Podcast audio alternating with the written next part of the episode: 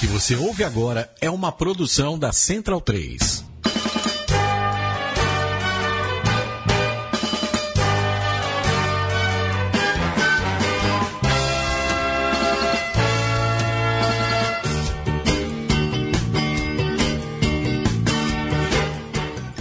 Olá, centralinos no ar, a Central 3 aqui na Central 3, a mesa oval de número 37.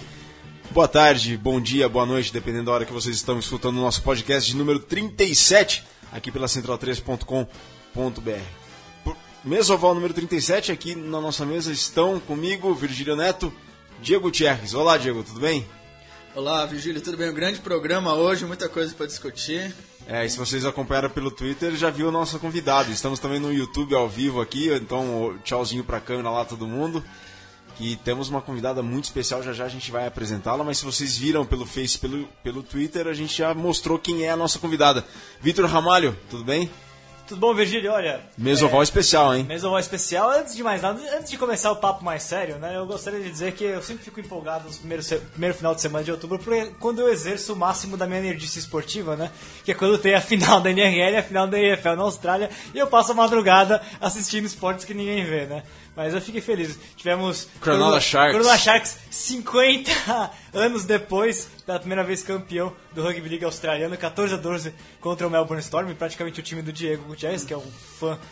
Ah, inveterado do Melbourne Storm, ele é fã de Cameron Smith e, e Vince Slater. E também tivemos Western Bulldogs ganhando do Sydney Swans 89 a 67 no futebol australiano. Eu me fiquei feliz. Eu, eu, eu, assisti o jogo, eu fiquei uma e meia da manhã do sábado eu fiquei vendo. É, quanto, e... quanto dura um jogo de futebol australiano?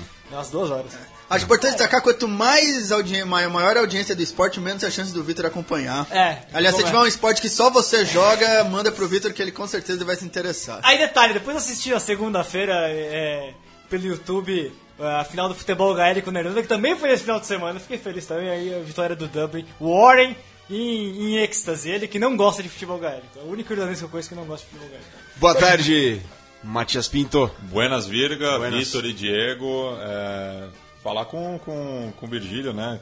Ninguém perguntou ainda como foi a experiência de assistir Pumas e All Blacks. Eu sei que Foram... vai ser um do, do, do, dos temas do programa também, mas já queria uma primeira impressão. O, For... Virga, o Matias quer saber como foi estar no país mais legal do mundo, que é a Argentina. Depois do Uruguai. Ah, é.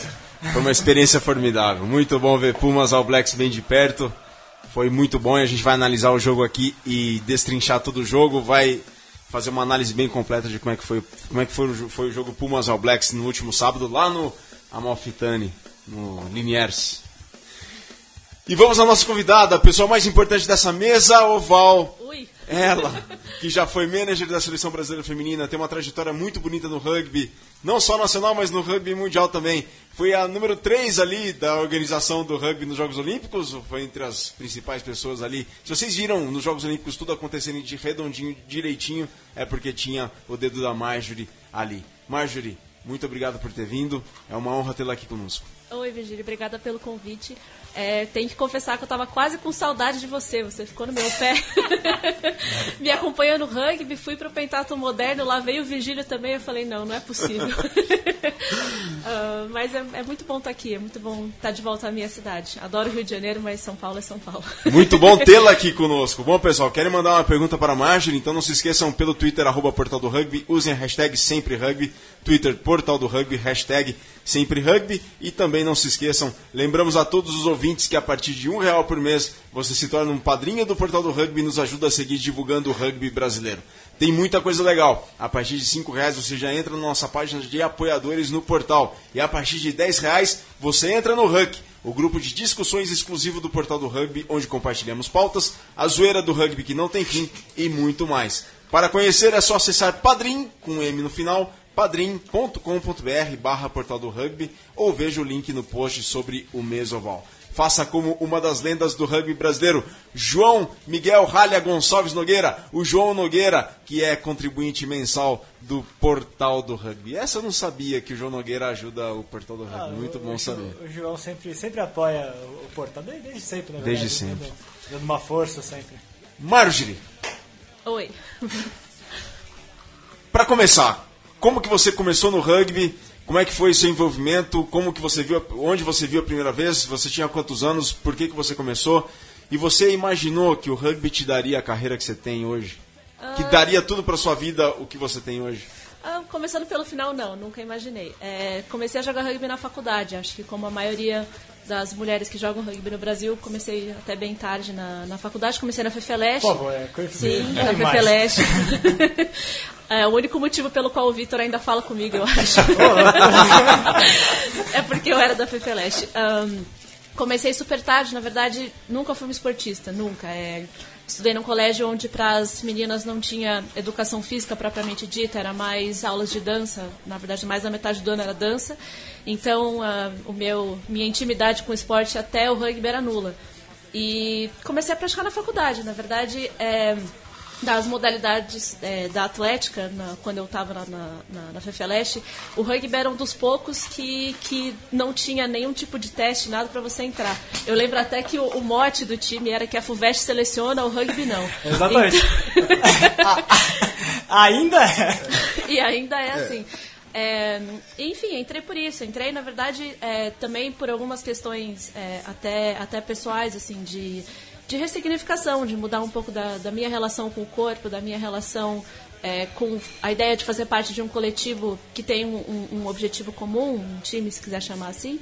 É, então entrei por isso, não- nunca entrei com, com um, grande, um grande afã de ser atleta, nada disso, até porque eu acho que qualquer pessoa que jogou, treinou comigo, entendeu na hora porque que eu virei manager, né?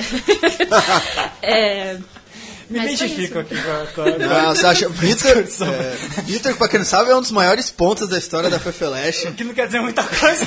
Primeira vez que eu vi o Vitor foi no jogo da Fefeleste. Eu só lembro do Vitor na ponta ali sozinho, a bola não chegava. Quantos traz aí na carreira, Vitor? Vamos passar por essa parte, por favor. Voltemos à margem. Ô Marjorie, mas e aí? Você foi, você foi ser manager da Fefeleste primeiro, então? Você foi ser, É. trabalhar nos bastidores da própria Fefeleste. É, eu acho que acabou o que aconteceu comigo foi o que acontece com muitas pessoas que se começam a se envolver com, com o esporte e começam a gostar. Você chega no, no, no espaço, você vê um grupo tentando fazer o melhor que pode em determinado cenário e você vê muita oportunidade para as coisas melhorarem, você vê muito espaço para melhoria. E, e, e observando como as coisas aconteciam, até desde a época da- da de- desde a época do universitário, assim, a gente, eu comecei a, a perceber a diferença que faz você ser organizado nas coisas que você faz, ou você ter objetivos claros, você ter é, uma coisa que seja mais do que aquilo que acontece organicamente em qualquer grupo, que você aparece para treinar, mas você não tem muito bem uma meta, você não sabe para onde você quer ir, você não sabe se você vai ter recurso para isso, como você vai conseguir, enfim. É, então, quando eu entrei, eu comecei a perceber, falar, puxa, a gente precisa, a gente merece mais do que isso, assim. É, e comecei, a, enfim, a treinar na faculdade e aí ahn, eu fui apresentado para o SPAC, que foi um, um clube onde eu treinei, treinei bastante tempo e joguei pouquíssimo. É, Vamos buscar súmulas do Spark da época da Marjorie. ver quantos tries ela fez e tal. olha, uma, uma coisa que é, na verdade é, seria engraçado se não fosse trágico, mas eu nunca marquei um try na minha vida. Olha só. Nem treino, nem touch, nunca, nem uma vez. Tá, tá vendo, Diego? Não é só você, cara. É, mas assim, eu acho que o que pra mim fica da minha, da minha trajetória, do, do, do caminho que eu comecei a traçar na Fefeleste, assim, é que é, foi um grupo que me ensinou muito, muito, muito sobre, sobre ser mulher, sobre ser mulher num outro contexto. Eu aprendi muito, muito sobre isso, estando fazendo parte, na verdade, de um coletivo é, da, na universidade, onde talvez houvesse mais até conversas críticas sobre esporte do que esporte rolando de verdade, mas foi enriquecedor de toda forma. E e o SPAC, enfim, me ensinou muito sobre o que é o rugby, ou o que o rugby deveria ser. É, sobre o que é um grupo, sobre o que é um, um grupo de mulheres, sobre o que é você viver no dia a dia ah, o que é a sororidade, que agora virou uma palavra da moda, mas que pro SPAC é uma realidade desde sempre. Então, eu, enfim, só, só gratidão pelo SPAC, por tudo, assim. Isso foi que ano, mais ou menos? Foi em 2012. 2000, e- é, 2011, 2012. É, enfim, eu, na verdade, na época eu trabalhava no, no Ministério da Saúde, trabalhava com uma coisa que não tinha nada a ver, na verdade, com esporte. E eu trabalhava muito, então, assim, os dias que eu realmente consegui ir pro treino eram poucos, na verdade, né? E eu acho que também foi um momento em que o rugby feminino começou a dar uma, uma guinada, se por assim dizer, em que o nível da competição dos clubes começou a ficar mais alto. Então, assim, é, se talvez em 2007, 2006, você conseguia só fazer o seu treininho de rugby, participar de um torneio, conforme os clubes foram se, se, é, se consolidando mais e tendo mais apoio, mais estrutura, tanto até por, é, por parte das atletas da seleção que voltavam para os seus clubes, é, jogar num torneio de clube, pelo menos na, na, minha percepção, com a não bagagem esportiva que eu tinha, era quase uma coisa fora da realidade. Então, era a cada dois, três treinos eu tinha algum tipo de lesão e não porque é, não porque alguém é, maldosamente me machucou, não é nada disso, é só porque você não tem preparo físico. E quando você não tem preparo físico e você se vê no treino com meninas que têm uma bagagem esportiva tão maior do que a sua, não só de rugby, mas até às vezes de outros esportes, é só impraticável. E aí eu acho que eu fui me dando conta disso aos poucos, de que talvez dentro do gramado para mim não fosse não, não fosse é, o meu lugar, por assim dizer. É, e, mas claro, né? Acho que para todo mundo que é apaixonado por rugby sabe que se de repente você não consegue por um caminho, você tem que tentar por outro caminho. E a, no, no SPAC, guardado as devidas proporções, aconteceu a mesma coisa, de você observar e falar, puxa vida, tem tanta coisa que podia ser melhor, tanta coisa que podia ser diferente, tantas conversas que você pode começar a levantar.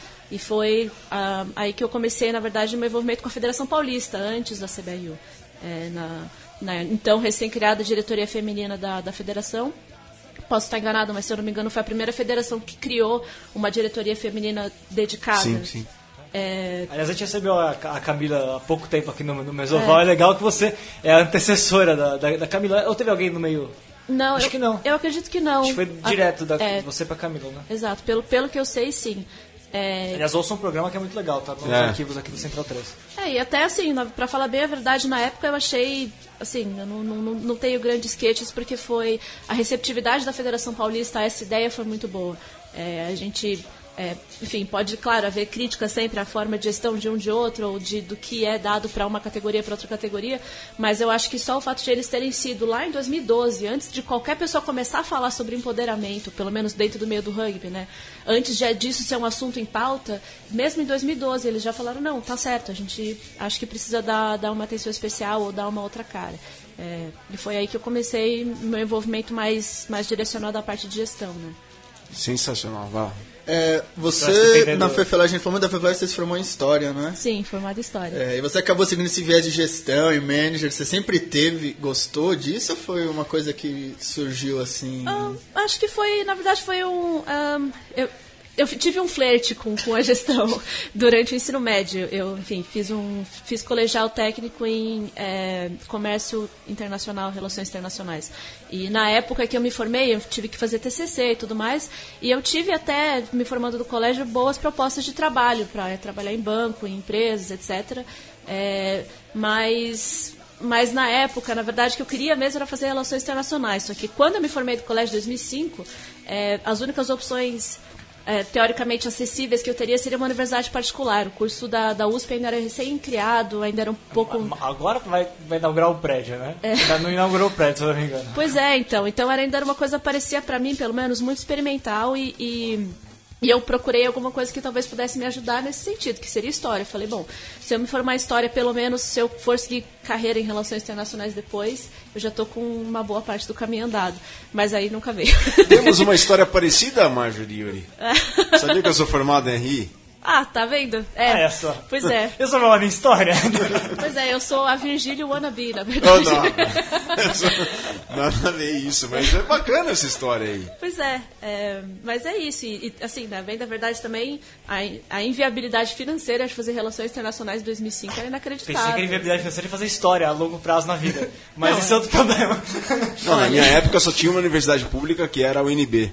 Eu é. fiz a PUC Minas, que era a mais barata de todas. Entendi. É, quando, é, quando eu me formei do colégio, é, enfim, que coisas da história pessoal. Na verdade, eu moro sozinha desde os 15, então eu estava ralando para pagar as minhas contas já no começo da faculdade. Então, assim, é, não, eu não tinha a menor possibilidade de, tipo, pagar o aluguel é, e, e, enfim, qualquer outra conta que eu tivesse em casa e ainda ter dinheiro para pagar uma faculdade e tudo aquilo que vem com a faculdade, que é material, é, enfim, xerox, xerox. participar de atividade, xerox, xerox, xerox. xerox é. é, enfim, só não era uma realidade para mim. Mas eu acho interessante, assim, porque eu comecei por um caminho achando que seria só uma porta de entrada para uma, uma trajetória que eu achei que fosse o que eu queria. E no fim eu acabei me desviando completamente e pelo menos eu acho sendo muito mais feliz assim. Claro, e depois da Federação Paulista viram seu trabalho e você recebeu o convite para a CBRU. É, eu, é, enfim, algum, claro, né, tem muitas meninas da seleção que, que, que treinam, treinavam no SPAC também na época e eu na época trabalhava no Conselho Britânico, trabalhava na área de um, um, Exams and Education. Aliás, de quando começou o Try Rugby, né? É, quando Aliás, eu lembro, você, fez, é. você organizou a, uma, foi uma palestra, se não me engano, que era da, até da apresentação do, Try- do Try Rugby no Brasil. É, foi lá no British Council em Pinheiros e aí É. convidou ah, bastante gente. Eu fui pelo portal do rugby até. Sim. Mas tem que lembrar dessa, desse, desse dia, mas, mas sim. Foi Sim. o lançamento do Try Rugby em São Paulo, que aliás só cresceu, né? Mas isso é um Só, outro capítulo. é. É, é um projeto lindo da, da Amandinha do, do British Council. A gente, enfim, não trabalhava na mesma área, mas a gente acabava, claro, né, conversando muito, porque ela, se eu não me engano, é do judô, ela não era nem do rugby, mas, enfim, fez um trabalho brilhante, um trabalho sensacional. E, enfim, não, não trabalhava com esporte dentro do British Council, na verdade, trabalhava na área de Exams and Education. E eu era a representante do país numa área que eles têm chamada UND, que é de Equal Opportunity and Diversity Promotion, um, que basicamente era uma área do Conselho Britânico que, um, através da representação nacional né, de algumas pessoas alocadas, como eu era alocada no Brasil, por exemplo, eles um, faziam uma série de ações e workshops e, e- e para garantir que o- a diversidade era respeitada e promovida no ambiente de trabalho e era inclusive uma agenda que eles também é, apresentavam como uma consultoria para outras empresas que de repente tinham uma dúvida de será que a gente está sendo idôneo nesse sentido quando a gente faz uma contratação ou como a gente lida com o nosso cotidiano. Então, na verdade, até foi nisso que eu me aprofundei mais em entender o que é é, o que é discriminação, quais são os mecanismos por trás disso, o que pode ou não pode ser feito a respeito, enfim, e, e todas essas questões. E aí, quando eu estava no British Council, as meninas que viram como eu estava na federação falaram: olha, a gente estava querendo alguém para trabalhar com a gente, mas. Eu me lembro até que na época quem falou comigo foi a Paulinha, Paulinha e a. Júlia. É, a Paulinha Shibashi. E o que ela falou, basicamente, assim, era que ela precisava de alguém que fosse ser profissional no contato com elas, mas que não deixasse de acreditar no grupo, como uma, enfim, na, na- sua essência, daquilo que o grupo é ou deveria ser. E não sei, na verdade eu na época eu fiquei super lisonjado. Falei, olha, eu não tenho muita trajetória em gestão de esporte, mas claro que eu tenho interesse, né? E enfim. E Aliás, é, a, a Maria, é, do portal do rugby, aliás, é, viria, mas ela não pôde vir, mandou mensagem, a pergunta dela já pro Facebook pra mim, pra eu encaminhar pra, pra Marjorie. E tem, na verdade, a ver com isso, na verdade, com essa trajetória na, na CBRU. Ela fala, né, quais são as maiores dificuldades de, de ser manager de uma seleção. Ela coloca que talvez não seja tão prestigiada é, na, na confederação. Eu não sei se não é tão prestigiada porque naquele momento que você entrou era, era a principal seleção em termos de, de, de, de imagem pública que o, que o Brasil tinha pelos resultados que já tinha conseguido. Né? Mas de qualquer maneira, como, co- quais foram as dificuldades de ser manager à frente da seleção brasileira feminina? Exatamente. Olha, eu acho que assim, tem. é, eu acho que a gente pode dividir em duas. Acho que em dois, dois eixos, por assim dizer. Eu acho que existe, existem algumas dificuldades que são inerentes ao cargo de manager, a você exercer a função de manager em praticamente qualquer esporte que seja, tanto mais no esporte que está começando. E aí tem as outras questões que são inerentes ao fato de ser uma seleção feminina. É, pelo primeiro eixo, assim, a dificuldade, acho que Virgílio sabe muito bem, porque Virgílio teve um, um- seguiu pelo mesmo caminho, né?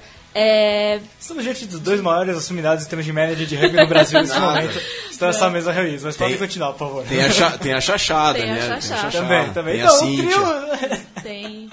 é, mas- Nona, grande nona. nona. HP, fui manager do Rio Branco, não, mas deixa eu vou continuar. Ah, mas enfim, eu acho que assim, é, é, acho que uma, uma das dificuldades é você é a, o, o tamanho da dedicação que você precisa ter à equipe. Então, assim, ninguém, ninguém vai ser manager na vida se não for pelo menos um pouco apaixonado pelo grupo de quem você está cuidando. É mesmo. Porque chega uma hora que assim, você está cansado, não é todo o trabalho de manager que é legal. O que todo mundo vê no Facebook é a viagem, é, a, sabe, hashtag rugby travels, hashtag vou para algum lugar. Estou é, em casando aniversário. Exato, check-in no aeroporto de Guarulhos viajando e a foto do time, etc. E ninguém vê é, todo o trabalho que existe para chegar até, até ali. Então, assim, É uma coisa que eu brinco, assim, falando que, cara, para cada milha que eu ganhei, a quantidade de papel que eu tive que carimbar, projeto que eu tive que revisar, orçamento que você tem que fazer, refazer, de trás para frente, não sei o quê, não cabe, não dá, tem que, enfim. É, é, toda uma parte do trabalho que não é o trabalho que vem a público, como acontece na maior parte das carreiras, né? O, e o, o manager já me pareceu, se o manager faz as coisas bem feitas, você não vê. Parece que as é. coisas meio brotam. E se a ideia é errado e o manager é. aparece, então eu acho é que ela. Primeiro a... É, uma, me parece uma função às vezes um pouco ingrata, porque é isso. Você faz bem, acaba não, não surgindo. É, a, aliás, já, já emendando até o, o Vitor Silvério mandou é, justamente sobre isso agora no, no Twitter. É. é. qual a parte mais difícil e mais prazerosa de ser manager? Então já. já Olha, acho que, assim, da, da, da parte mais. da parte mais difícil, eu acho. Um, que é você conseguir separar o tanto que você às vezes quer que as coisas deem certo ou o tanto de paixão que você tem que você tenta imprimir naquilo que você faz dentro das restrições que você tem que vem de diversos lados Exato. sejam restrições de orçamento restrições pelo formato das coisas como elas são e às vezes até algumas coisas que só não são factíveis dentro do, do momento atual, entendeu? Então, e é, é, aquela coisa, o bom e o mal de você ser manager é o tanto que você se envolve com as pessoas que estão ao seu redor. Eu acho que talvez, não sei, é, não, eu não encaro isso como um defeito, mas eu acho que você não se envolver com a função é praticamente impossível. Impossível. É, é, impossível. E é, é, muito. E assim, você, de certa forma, você, você se apaixona pelo grupo. Você vê aquelas pessoas trabalhando todos os dias tão duro e você fala, puxa, e é muito prazeroso. Eu me considero extremamente privilegiada. Eu posso dizer, assim, que mais do que as viagens e ah, os lugares que você conheceu, as selfies que você tirou, as hashtags que você usou e sabe, eu acho que mais do que aquilo que aparece no Instagram, eu posso dizer que eu fui extremamente privilegiada por ter tido a honra de conviver três anos com um grupo de mulheres mais impressionantes que eu já conheci na minha vida. Eu acho que eu conheci vários coletivos feministas na faculdade, tive contato com mulheres sensacionais na gestão do esporte e tudo mais, e eu posso dizer que dá para contar nos dedos de uma mão aquelas que tiveram a oportunidade que eu tive. Sabe, de você. É quase um pouco do, do, do sonho de criança, de você. Pô, eu me lembro do meu primeiro treino no SPAC, tava um frio do demônio no SPAC, como sempre tá. É, sei lá, eu, por algum motivo, não sei se eu tava cansada, enfim, mas eu sei que eu tava sentada é, mexendo na minha esteira ou alguma coisa assim. E a Paulinha chegou e só me deu, oh, oi, você é novata, não sei o quê, me deu um tapinha no ombro e eu me lembro de voltar pra casa pensando, cara, eu não vou lavar meu ombro nunca mais, cara. é, mas enfim, eu acho que pra mim o melhor é isso. Acho que se eu disser que o melhor de ser manager não passou pelas pessoas que eu encontrei no meu caminho, eu tô mentindo. Acho que... E o Marjorie, você sentia alguma coisa, algo de alívio quando você via todas as jogadoras dormindo já nos hotéis? ou quando entravam todas seguras no avião? Tá todo mundo ou... quietinho, agora sim. É. Se agora o pessoal tá descansando, tudo. Você sentia um alívio? Você sentia alguma coisa? Ufa, beleza. Olha, é, sim, mas era aquela coisa que durava 3 segundos. É. Porque, é... Essa pergunta veio do coração do Virgílio, é. né? Ele via todo mundo quietinho não, é porque, ali, agora é porque a experiência das meninas eu não sei, eu confesso que eu sei que o masculino foge. Parece que, que vai dormir e sai pela janela, parece que isso acontece. É, olha, das, de verdade, das meninas eu não tenho o que falar.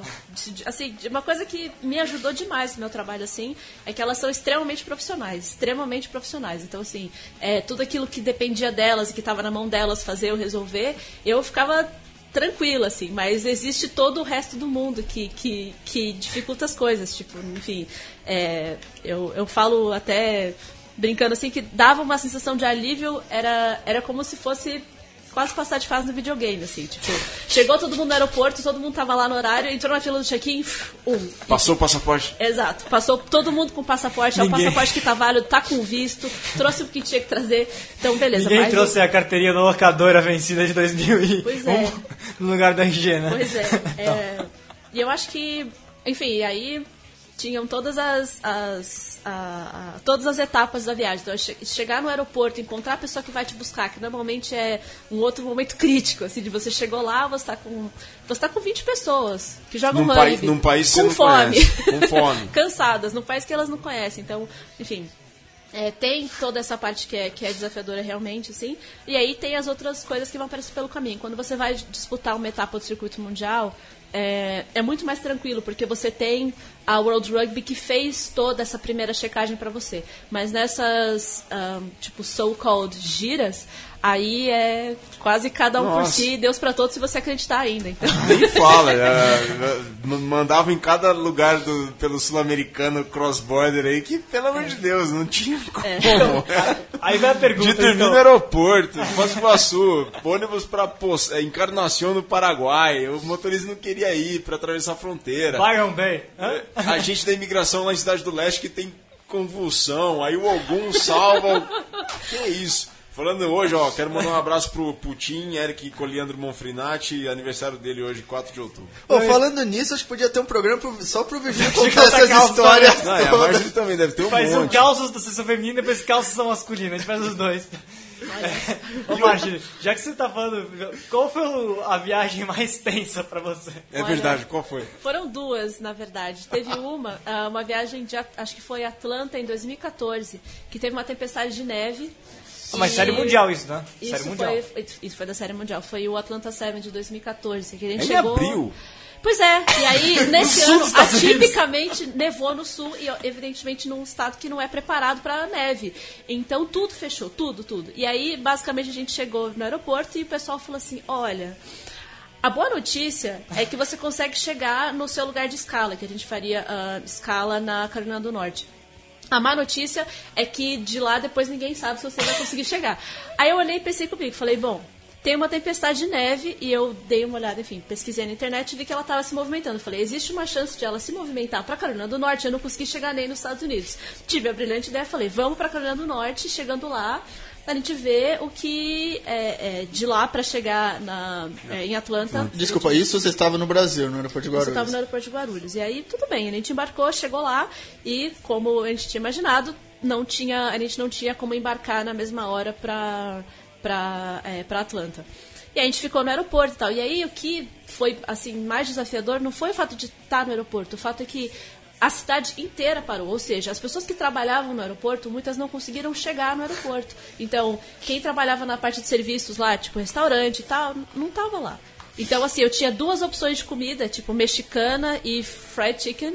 E eu tinha 20 atletas, mais, mais os treinadores, que são caso à parte, é, com fome e você não tem o que fazer, assim. Não tem pra onde levar as pessoas. Você tenta uma van pra te levar pro hotel perto e não tem van, porque não tem como transitar. Alto rendimento, ela vem com um balde de branco Pois é. E aí, e o pior dessa viagem não foi nem a ida, foi a volta. Porque aí nessa confusão de ter cancelado o meu voo da. da é, de ter cancelado o nosso voo de, eh, da Carolina do Norte pra Atlanta, eles cancelaram o meu da volta também. Ou alteraram, na verdade alteraram para uma outra para um outro horário, só que ninguém me avisou. Então, quando eu fui voltar, e na época era um torneio, era um back-to-back com Barueri, eu cheguei no aeroporto e ela falou assim, então, seu voo já foi. Eu falei, o quê? E eu mostrei a reserva que eu tinha impressa, tudo certinho da agência. Ela falou assim: não, então, é que quando você é, veio e o seu voo da vinda foi alterado, alteraram o da volta. E eu só falei: obrigado por avisar. É, enfim. E aí da volta foi caótico, porque aí além de ficar preso no aeroporto na neve, eu ainda sabia que dali 4, 5 dias ia ter um outro torneio. Primeira vez que ia ter é, o WS em Barueri, ou seja, jogar em casa, dali pouquíssimos dias a gente preso no aeroporto. Então você imagina a minha cara. Uau. E, Marjorie, você falou da primeira viagem, e a segunda? Segunda viagem foi uma gira para Europa, é, em dois, também 2014, foi um ano, foi um ano especial. É, que a gente foi fazer uma gira para Europa com um grupo de desenvolvimento. E eu acho- Não, não Essa. se Amsterdã, não? é, a gente foi para Amsterdã, é, Londres, Amsterdã, Paris e Bruxelas. Eram quatro cidades que a gente ia visitar. E aí, isso foi, assim, ahn, como é que eu vou dizer? Eu, eu até poderia dizer que foi uma das piores viagens que eu já fiz na minha vida, mas eu acho que foi. Mas não foi. No fim das contas, eu olho, eu olho para trás hoje e falo, puxa vida, meu Deus, o que que tava acontecendo? Mas aí eu. É por isso que eu sempre falo das pessoas, entendeu? É, foi difícil, evidentemente foi. Foi caótico em muitas questões até de logística, da gente ter. é, ido para hotéis que disseram pra gente que eram uma coisa e não eram. Tipo, a gente tinha na nossa reserva que eram quartos triplos, a gente chegou a um hostel com 14 camas num quarto. Uau. É, e assim, é, e coisas que a gente, enfim, né, é, não. Enfim. É, não, é uma das dificuldades de você fazer qualquer coisa, na verdade, com dinheiro público, né? Porque quando você aprova isso, quando você aprova Não tem como mudar. as linhas de orçamento do projeto e como aquilo vai ser, é muito antes da viagem de fato acontecer. Então a gente teve, por exemplo, uma parada em Bruxelas para nada. Porque a gente tinha isso contemplado no projeto que foi é, feito no momento em que haveria alguma coisa para a gente fazer em Bruxelas, é, que enfim tinha sido acordado com a federação local, mas que chegando mais perto da, da viagem não aconteceu. E aí a gente tinha que ir para Bruxelas, porque tinha que ir para Bruxelas. Ah, ver o manequinho, então. É, é. que tinha que é. comprovar para o ministério que vocês estiveram em Bruxelas. Exatamente. Aí, enfim, toda, toda a papelada que vem com isso. Então, mas é por isso que eu digo, assim, que eu não tenho o que dizer. Tipo, acho que se eu tivesse que destacar as, as pessoas que, que ajudaram muito, assim. Claro, além das pessoas na- no escritório da CBRU, que também me deram muita força na época, mas que de quem tava comigo na viagem, meu, a Lúcia, que era assistente técnica da da Lúcia, na- grande Lúcia. Grande Lúcia. É, ela segurou uma barra que, nossa, assim, sabe, de estar lá e de querer. Porque mesmo que não tenha sido diretamente culpa do manager, teoricamente isso cai dentro do, do escopo do trabalho do manager. Do tipo, olha, eu fico pensando, será que eu podia ter feito melhor? Com o que eu sabia na época, não. Mas eu olho hoje e falo, puxa vida, né? As pessoas têm expectativas, mas, claro, né, além da Lúcia. Enfim, Juninho, fisioterapeuta, também sempre foi super Grande parceiro. Juninho. Cássio, que era massoterapeuta da seleção na época, também ajudou muito. Enfim, eu podia listar todo mundo que estava lá e que me ajudou demais na época. Lúcia de Porto Alegre, Porto Alegre, terra do Charrua. Charrua, terra, é, cidade. Onde você vai chegar? Porto Alegre. De Porto Alegre está na audiência Rogério Barbosa, lá da Rádio Estação Web, está aqui conosco também. Também está conosco o Thiago Sleeping, da, da FEFELESH também. Ui! Tá ouvindo aqui, grande Sleeping. Abraço Bom. Margi, e aí você fez o trabalho da CBRU e depois foi para os Jogos Olímpicos. Pois e é. Qual, conta para o Brasil e para o mundo que não esteve nos Jogos Olímpicos, mas qual foi o seu papel, sua função, o que, que você foi responsável por lá nas Olimpíadas, na, nas 31ª Olimpíadas da Era Moderna? É, assim, dentro, só explicando muito brevemente, é, o- todo o comitê organizador é, é- é dividido em áreas funcionais. E eu trabalhava na área funcional de Sports Competition. Então, basicamente, dentro da área de competição esportiva era o, o Santiago Ramalho, era o Sport Manager, né? Ele é gerente de desenvolvimento da, da regional da América do Sul, é, pela World Rugby. E eu era gerente de serviço de competição. Então, basicamente, tudo da competição que acontecia fora do campo era meu trabalho. Ah, bom, então eu tava errado. no- quando eu falei no número 3, assim, pelo que eu vi de fora era o Santiago, aí era o Bernardo e aí eu te vi ali.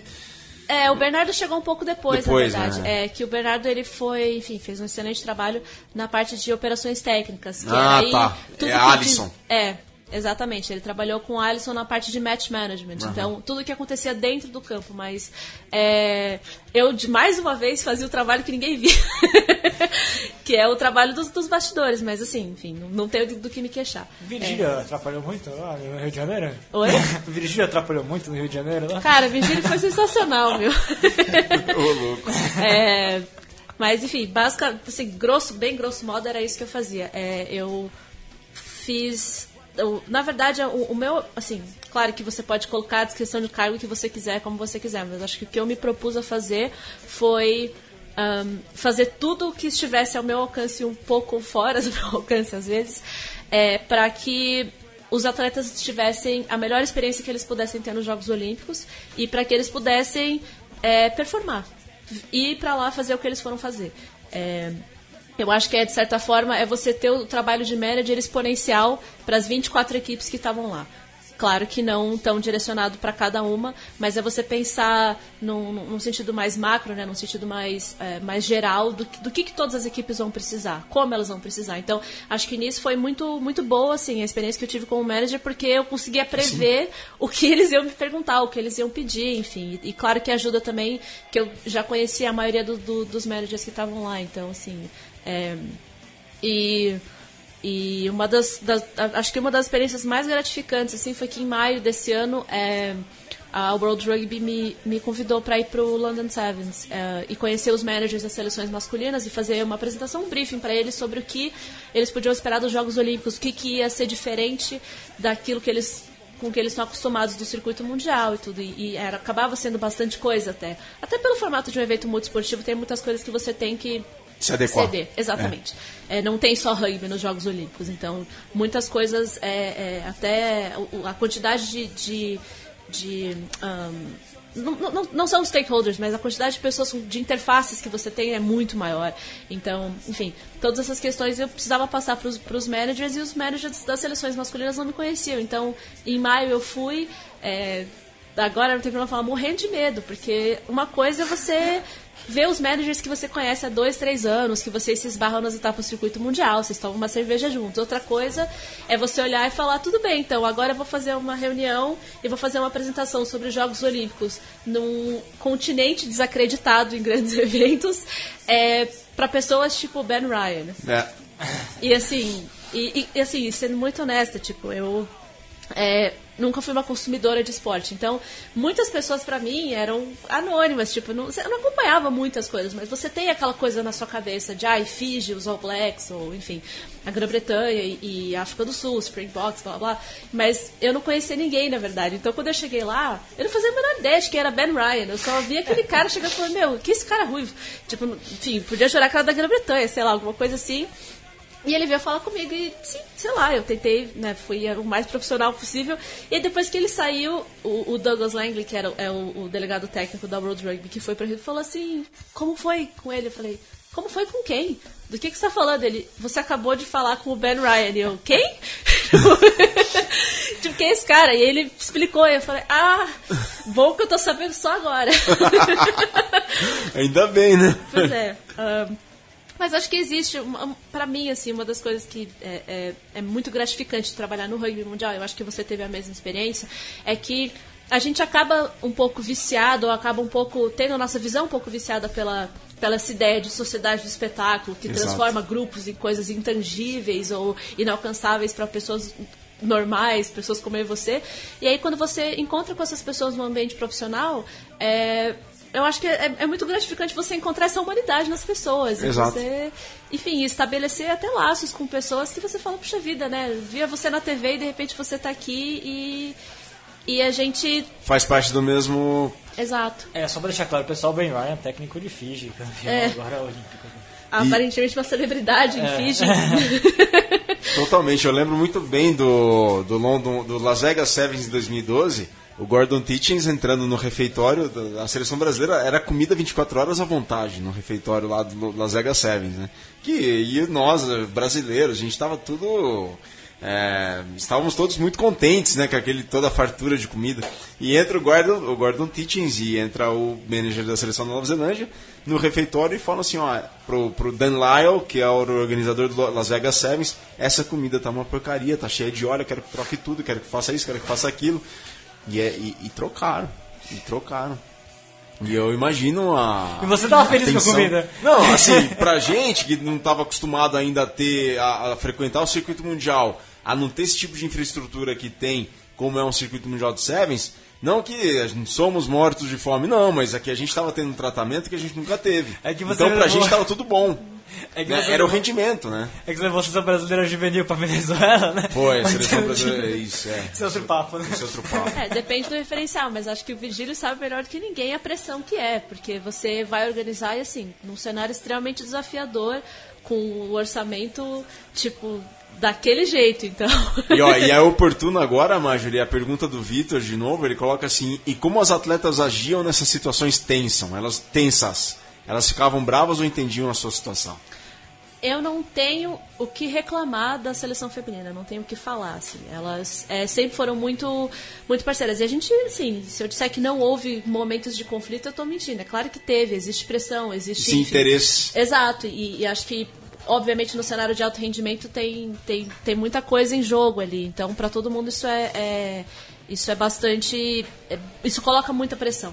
Então houve momentos de tensão. Mas, assim, as meninas, claro, às vezes se exaltavam, coisas assim, mas eu acho que vai muito também de como você é, age diante disso. Assim. Então, é, eu nunca me alterei, assim, de, de ter que gritar. Acho que nunca teve, nunca teve necessidade disso, nunca teve necessidade de ser grosseira ou nada disso. Eu acho que não é assim que você constrói. Eu acho que uma relação profissional boa, independente da hierarquia, é uma que você estabelece com respeito mútuo entre as duas partes. Então, se alguém se alterava, eu só falava: olha, calma, não, não é assim. Não é assim que a gente vai conversar e não é assim que a gente vai resolver. Então, mesmo quando tinha situações assim, é, eu procurava também uma coisa que eu acho que é fundamental é ser o mais transparente possível com elas. Então, se tinha um problema, Exato. eu falava: olha, tem um problema, aconteceu isso, isso e isso. Até essa extensão eu consigo mudar, daqui pra frente eu não tenho como mudar, a gente vai ter que se adaptar. então eu não tenho que. Até uma das coisas que o. Um, o próprio Ben Ryan me falou, porque eu, enfim, estava tentando elencar todas as necessidades dos times e tal. E ele me falou uma coisa que eu vou levar para a vida. Assim, ele falou: olha, o melhor time não é só aquele que performa melhor, mas é aquele que se adapta melhor. Então, é, e, e, nesse sentido, assim, eu não tenho o que falar mesmo. Exato. As meninas são demais, então. E é, isso daí é, é verdade. Ó, Marjorie, quero aproveitar pessoalmente agora e falar, porque depois, durante a, a, competição masculina, foi a nossa cabine lá, a Emma Tonegato, uhum. que foi medalhista de ouro pela Austrália. E ela falou que nunca viu um torneio de Sevens tão bem organizado quanto os Jogos Olímpicos do Rio. Então, aí o que ela falou. Eu lembro do, do Sam, o produtor, falando, perguntando como é que estava tudo e tal. Ela falou assim: ah, nunca tive num lugar tão, num evento tão, tão bem organizado. Eu tô tendo toda a infraestrutura que você não costuma ter num, num circuito. Claro, costuma ter, mas foi a, superou as expectativas dela. Então, Marjorie. Uhum. É, Aí estão as palavras da Emma. É, eu acho que das coisas assim que a gente leva, teve muitas pessoas assim que acho que ficaram muito focadas na, sabe, é, na cerimônia de abertura, na cerimônia de encerramento e na, sabe, nas, nas selfies, na hashtag Rio 2016, hashtag eu entreguei e tal.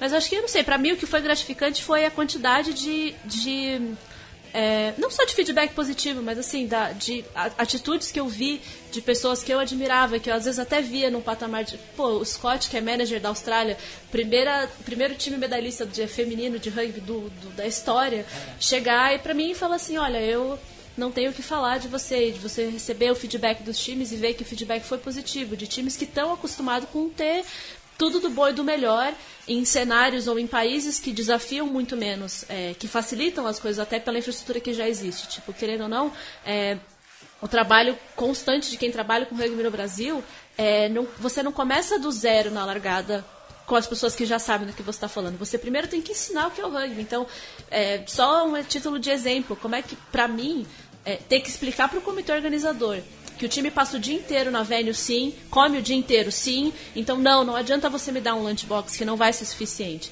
É, e só, pô, mas todos os esportes não reclamaram, mas para todo mundo esse padrão tá bom. Eu falei, cara, pode estar, mas pro rugby não tá.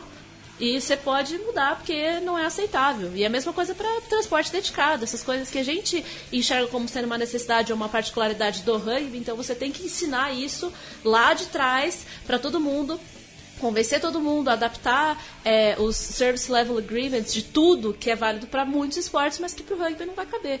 Então, eu acho que assim, o fato de a gente ter tido feedback positivo da, de, de atletas, que no fim das contas é o motivo da gente estar tá lá, é, eu acho que é, é, o que tem de, de mais gratificante. Acho que sim. Sem dúvida. E você tinha como, como parâmetro Dubai, por exemplo, que você foi algumas vezes com a seleção brasileira, você teve como parâmetro Hong Kong só como torneio, o segundo torneio que não era da série mundial, mas, mas a seleção também foi. Londres também, em Twickenham, né? Uhum. Então, parâmetros tinha, tinha, tinha muitos, né? Mas é, é, essa experiência que você. É, essa experiência como, como médio nesses, nesses torneios, no fundo é o que fez você conseguir entender qual era. O que, que você tinha que ter colocado no Rio 2016, né? Eu acho que é isso que é importante pra, pra, pra, pra gente colocar, porque. É, aí não é, não é puxando o saco, mas assim não era chama qualquer um para trabalhar lá que não tinha tido essa experiência antes em, em, em, em participar desses eventos e conseguir fazer a mesma coisa. Né? Você conseguiu porque você teve experiência é, em participar de todos os torneios de rugby que são os, os padrões para os Jogos Olímpicos. Né? É, e acho que só uma, um comentário assim com relação a isso, que é também uma coisa que você poderia incluir na so-called agenda feminista, eu acho que uma das oportunidades maiores que a gente teve nos Jogos Olímpicos foi de é, ser uma das poucas oportunidades que existem no mundo de você organizar um evento com o mesmo nível de serviço para o feminino e para o masculino. Porque isso é muito raro. E não por falta de esforço, não é, não é nada disso. É, é, é às vezes é aquela fórmula básica de ah, tem pouco interesse comercial, entra menos dinheiro, a gente tem menos orçamento, então a gente tem que fazer é, um torneio mais modesto pro feminino do que, pro, do que é pro masculino. Tipo, eu acho que não tô colocando aqui culpabilidade, se é culpa de um, se é culpa de outro, se tem ou não tem interesse, enfim.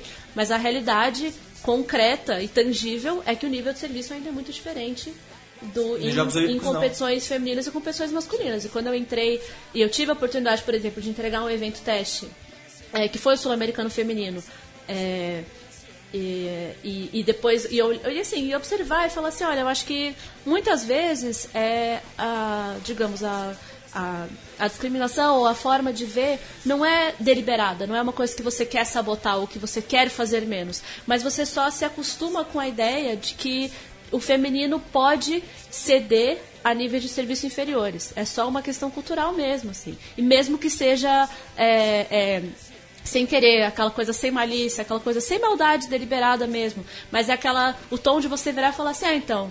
No evento teste teve algumas coisas que foram diferentes, mas ah, então, mas ó, no, no, nos jogos não dá pra acontecer, porque, né, tudo bem, o evento teste foi, sei lá, foi um som americano, foi feminino, e tipo, como assim? Não. Sabe?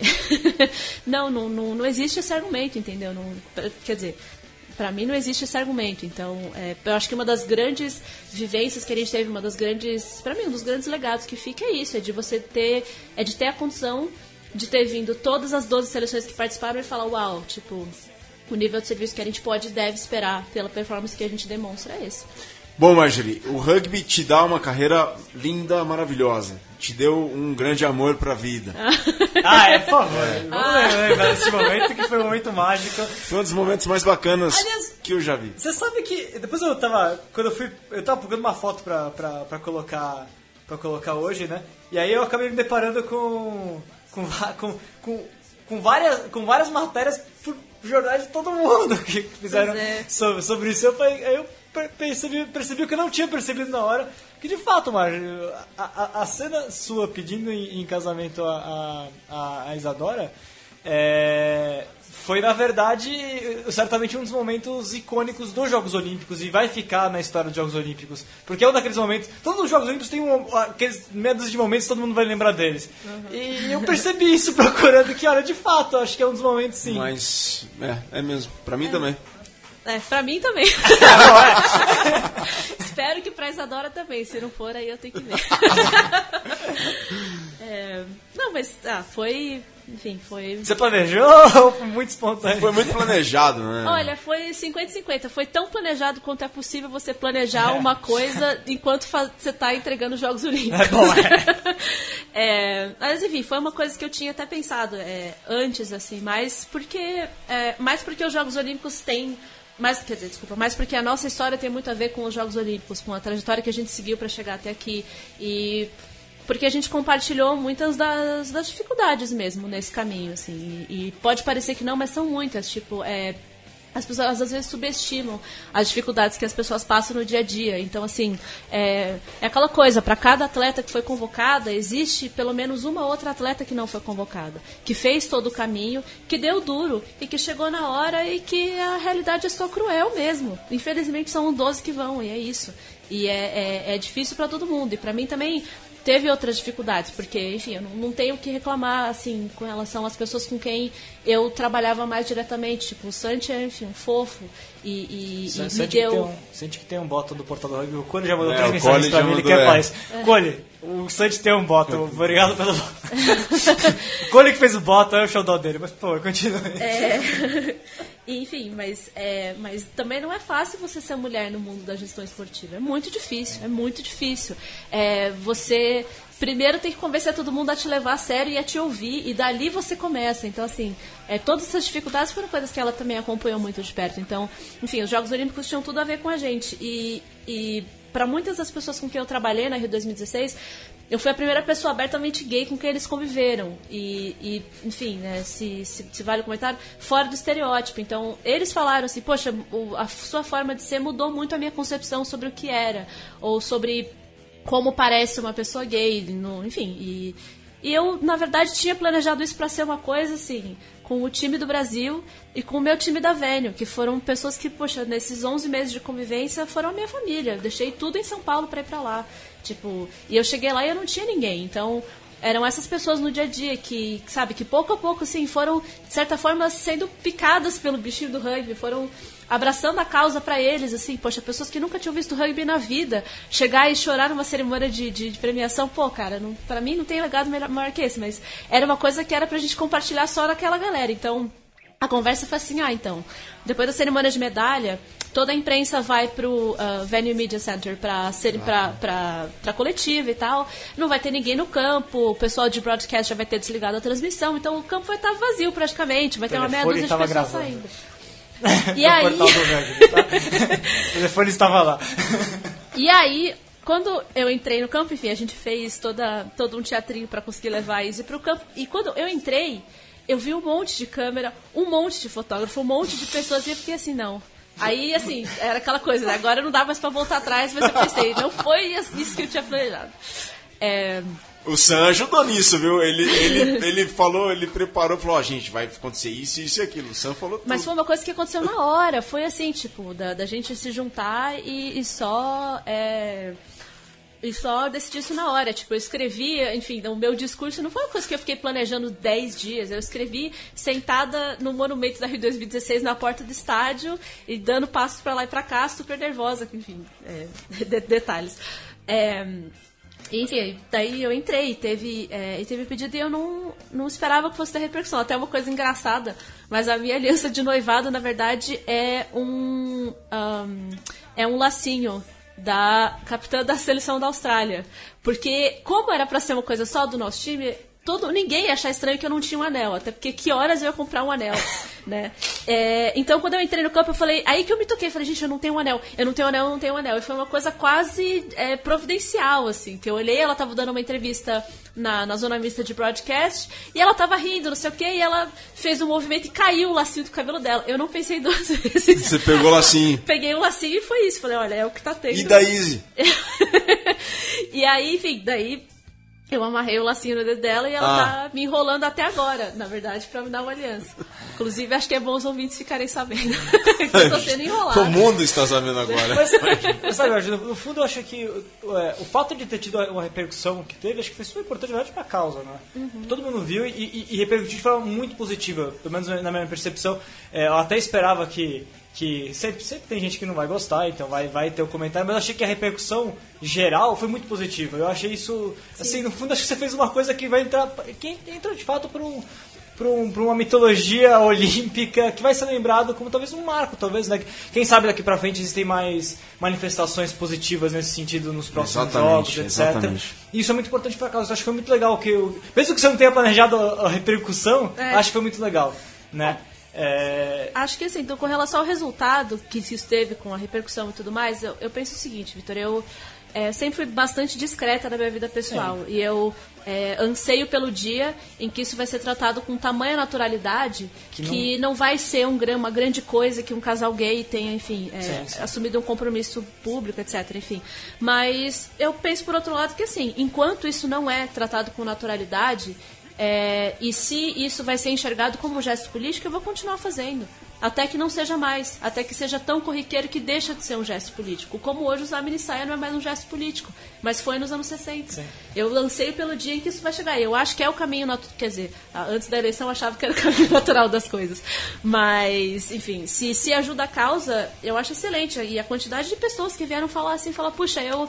é, de. A gente, claro, sempre tem os haters, né? Tipo, isso, cara, haters gonna hate. Podia ser Clarice Lispector, mas é Taylor Swift, é isso aí. É, mas é uma coisa que eu penso assim, cara, é, vai, ter, vai ter pessoas que vão falar mal, vai. Vai ter gente que vai desaprovar, vai.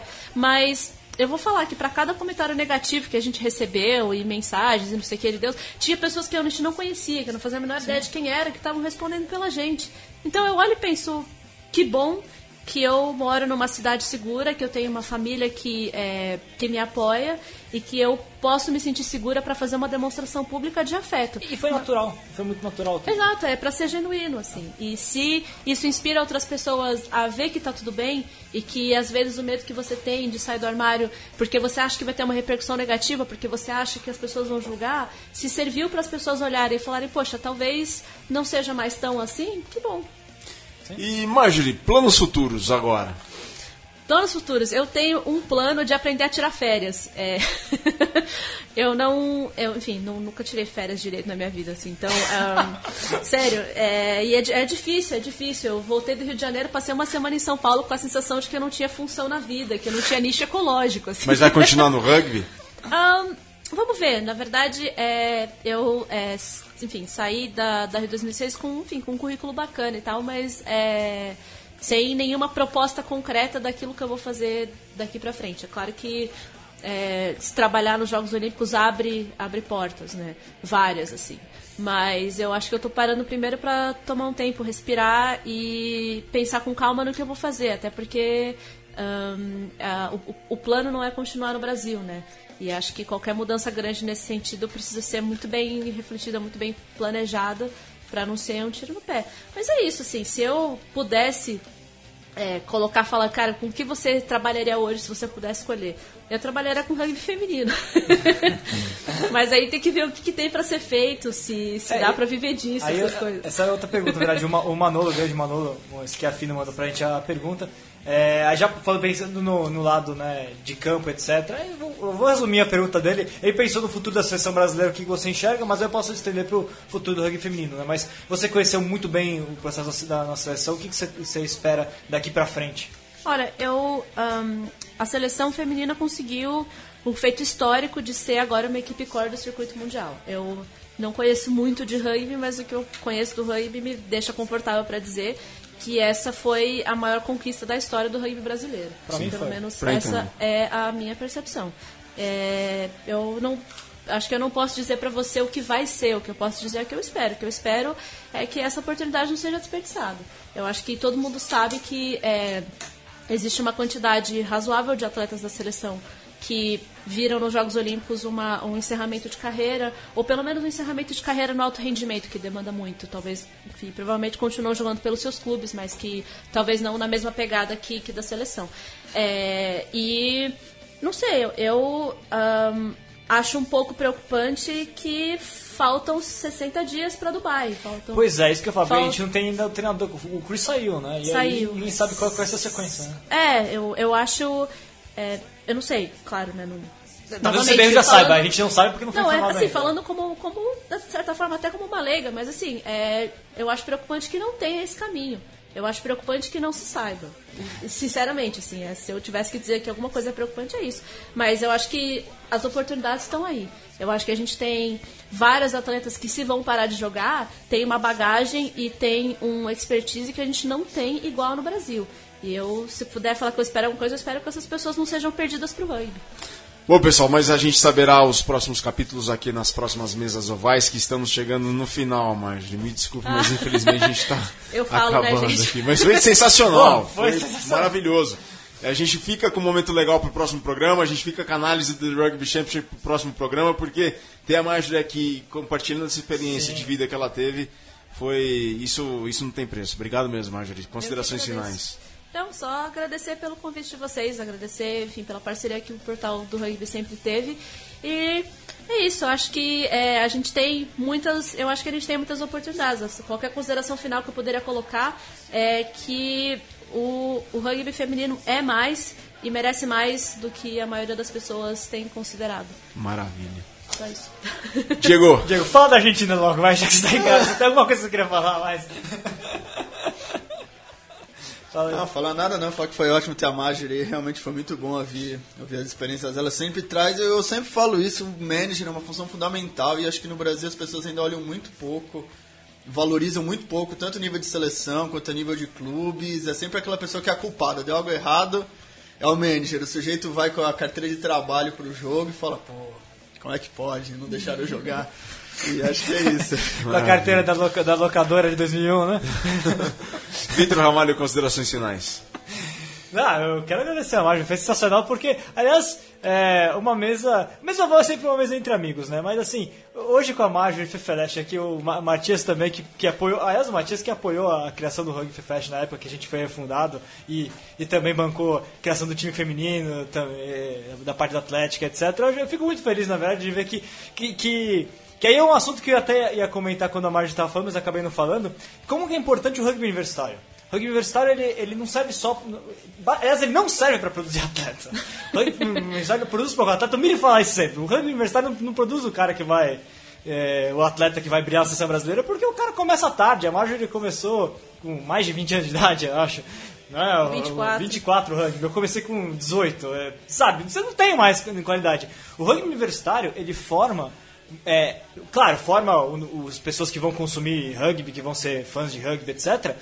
Mas ele forma é, profissionais que vão saber lidar com o rugby, né? Profissionais, dúvida, é. profissionais que, que, que, vão incorporar a paixão pelo rugby nas suas, vidas, nas, nas, suas vidas pessoais, profissionais, e vão desenvolver o rugby nas mais diversas áreas. Então, é, é o rugby, é, é, a universidade que produz o, o gestor que, que vai saber lidar com, com rugby. É, o cientista social, o historiador vai saber lidar com rugby, ou, que, ou mesmo como uma margem historiadora, mas lidando na área de gestão, mas porque, porque tem um, um, uma. A, teve uma formação intelectual importante dentro da universidade, é o médico que, que, que, que, é apaixonado por rugby, é o advogado que é apaixonado por rugby, é o engenheiro que é apaixonado por rugby, depois vão ter suas empresas e essas empresas podem apoiar o, Sim, o rugby no futuro. Uma Enfim, é, é, educador físico, evidentemente, jornalista, gostaria que tivessem mais que, que fossem ligados ao rugby, enfim. Mas é isso. É, o, o marketing também, enfim. É, o rugby universitário é, é, isso, ele forma não o atleta que vai jogar para a seleção brasileira, forma mas, toda uma... mas quem está por trás. Isso é muito importante. Matias Pinto, considerações finais. Hoje teremos Joana Maranhão no Thunder Rádio Show, né? Sim, teremos Joana Maranhão no Thunder Rádio Show. Que horas? a partir das 9 horas, ao vivo. Aliás, é, é muito bacana, né? Se, é, Segunda-feira, ontem, tivemos as vibradoras, hoje recebendo a Marjorie aqui e fechando com, com a Joana Maranhão que é com, com três mulheres por trás é, do, do esporte feminino. Joana Maranhão, uma das maiores nadadoras da história do Brasil, né? Com certeza. Perfeito. Bom, pessoal, considerações finais. Não deixe de apoiar padrim.com.br barra portal do rugby. A gente volta na semana que vem com o Mesoval número 38. Aí sim a gente fala do The Rugby Championship e vamos trazer outro convidado muito que especial. Também, assim como a Marjorie, mas que fez muita história no rugby brasileiro. Bom, pessoal, a gente fica por aqui. Até semana que vem. Uma produção da Central 3. Para ouvir a programação completa, acesse central3.com.br.